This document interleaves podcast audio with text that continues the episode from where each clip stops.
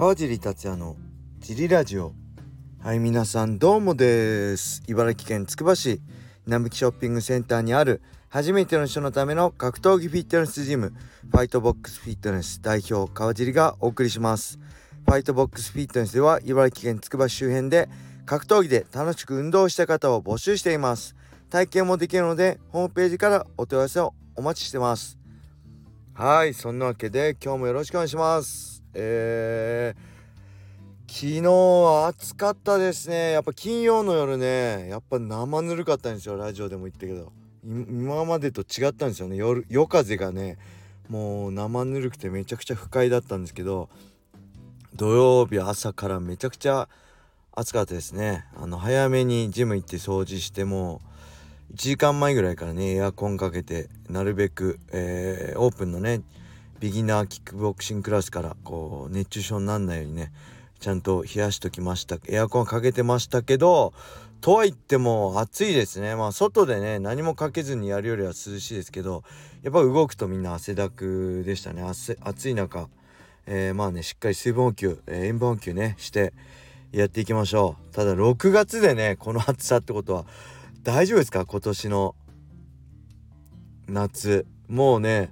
フルフルですからね。今のエアコンがフルですから。もう一番低い温度でやってますからね。これ以上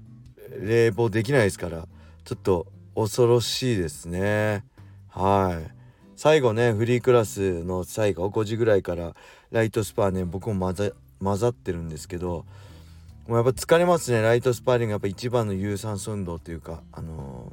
ーいいですね。息も上がるし動くしかないんでね相手がいるんで。はい。すごい疲れました。えー、そんな感じな土曜日であベラトールありましたね。ベラトール。あのー、ゲガール・ムカシが ゲガール・ムサシがねあの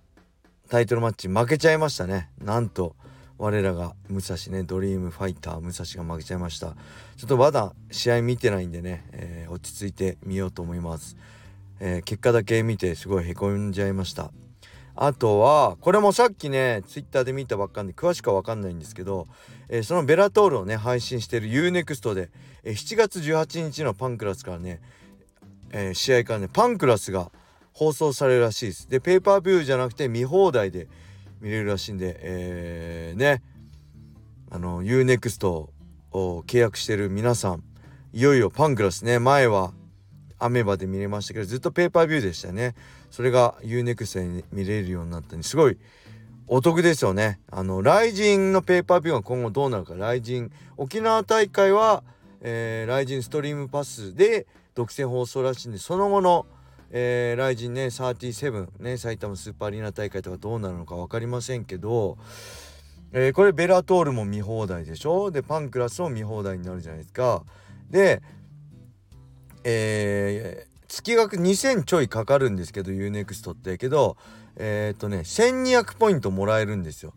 月々。でそれ多分なんか聞いたら3ヶ月ぐらい有効期限あるらしいんで、えー、3ヶ月貯めれば3600ポイントになるんでそれでもし雷神のペーパービュー買えば結構お安く見れるっていうねちょお得なとこもあるんで、えー、まあ今後ね雷神のペーパービューがどうなるか次第ですけど結構熱くなってきましたね UNEXT はい。そんな感じな土曜日でした、えー、ではねレーターも行きましょう、えー、川地さんこんばんは。DJ サマーです。えー、ライジン36沖縄大会楽しみになってきましたね。朝倉海選手には打撃以外の展開を期待したいですね。せっかくアメリカでトレーニングしたんですから組グラップリング寝技なども見てみたいです。打撃であっさり解消したらしらけてしまいそうな点点点また平本選手も楽しみです。そろそろ勝ってほしいですが簡単な相手とはやらせないところがやらないところが彼らしい。鈴木宏明選手も若くないですしお互いに負けられない。こういうのが見たいですね。あとはもう来たか。須田萌衣選手も注目です。前線は大島沙織選手に完敗でしたがここは、えー、決め勝つレベルと見ています。17歳ですが毎回強くなってきてますね。カジさん予習頑張ってくださいね。笑い。それではまたね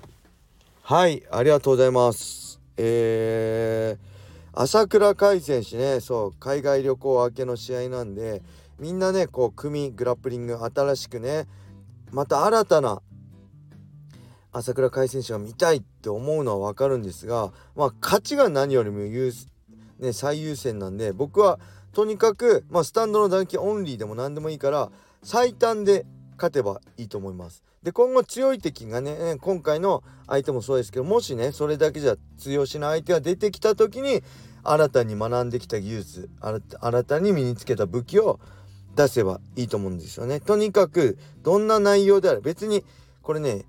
選手本人も意外とせっかく打撃の練習してきたんだから打撃で勝負しようとかあの今回はこういう練習してきたからそれ出せるように頑張ろうって思いがちなんですけどそれ全く違うんですよね。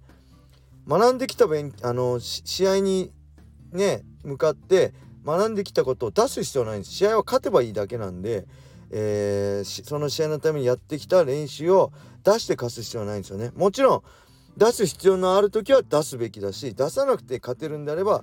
出す出さないで勝つに越したことはないんですよね。はい、最短距離で勝てる道を選ぶべきだと僕は思います。ただ個人的にはあの朝倉選手ね打撃すごいパンチが強くてえー、えー、KG レスあテイクダウンディフェンスが強いじゃないですか。なんでスタンドの勝負になりがちなんですけど僕から見た朝倉海選手ってテイクダウンディフェンスが強いってことは、えー、これねテイクダウンも強いんですよ。テイクダウンディフェンスだけが強いってないんですよね基本的に。テイクダウンディフェンスが強い人はテイクダウンも強いしテイクダウン強い人はテイクダウンディフェンスも強い。なんでかっていうと相手のやられて嫌なことを分かってるからテイクダウンディフェンスできるんであるあってじゃあ逆のことやればテイクダウンもしやすいんですよね。はいこれ寝技もそうなんですよね。はい。なんで、えー、寝技のディフェンスを思い覚えたい人はしっかり寝技1から攻める練習をするべきだしテイクダウンディフェンスを覚えたい人はしっかり1から1からレスリングで倒す練習をするべきだっていうのは僕の持論ですね。でそんな中で朝倉海選手の魅力って僕はパウンドだと思うんですよ。あそこまでバンタム級で強いパウンドを打てる選手ってこう海外を見渡してもね僕はなかなかいないと思うんですよね。あの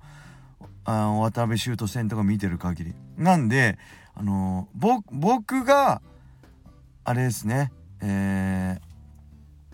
朝倉海選手だったらテイクダウンしてまずはボッコボコにパウンドで殴ってそれで KO してもいいし、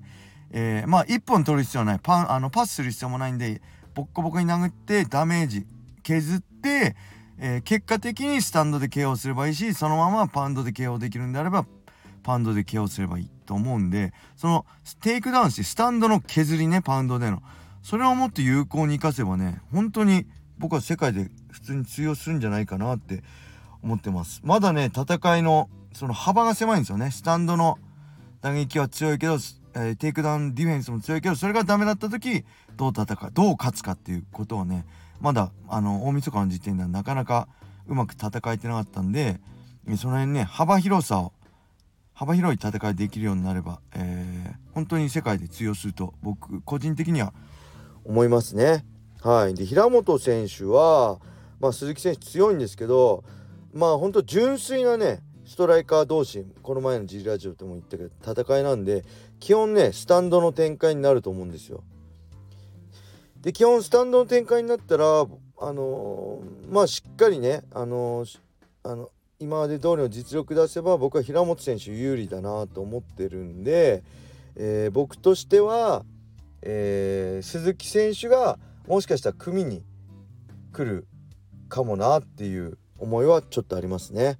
はい。そして須田萌衣選手はね初めてこの試合に向けて見たんです。強いですね。とにかく下からね決めに来るんで今なかなか MMA でね下から決めに来るってないんですごい強い選手だしこの大島選手にねアームロックで負けてるんですけどタイトルマッチで。それまではね5連勝中だったしあの青野選手ね渡辺修斗選手の相方の青野選手からも下からね1本取ってるしとにかくね決めが強いんで、えー、そうですね。ここはまあ17歳ですけど日清選手も強いんですけど、えー、まあ戦績といえばね、えー、確か4勝5敗ぐらいだったと思うんでここはしっかり勝たなきゃいけないとこかな上に行きたいんであればねと思います。はい一本期待してますね。はいそんな感じでですね。レーターもありがとうございました。引き続きレーターをお待ちしております。あそして、えー、来週の金曜日土曜日は川尻はジム不在です、えー、小林さんと小野田さんに任せて、えー、土曜日の16時から藤原くんも来てくれます。なんで、えー、ご迷惑をおかけしますとおかけすると思いますが、えご了承ください、えー、よろしくお願いします。はいそれでは今日はこれで終わりにしたいと思います。皆様良い一日を。またね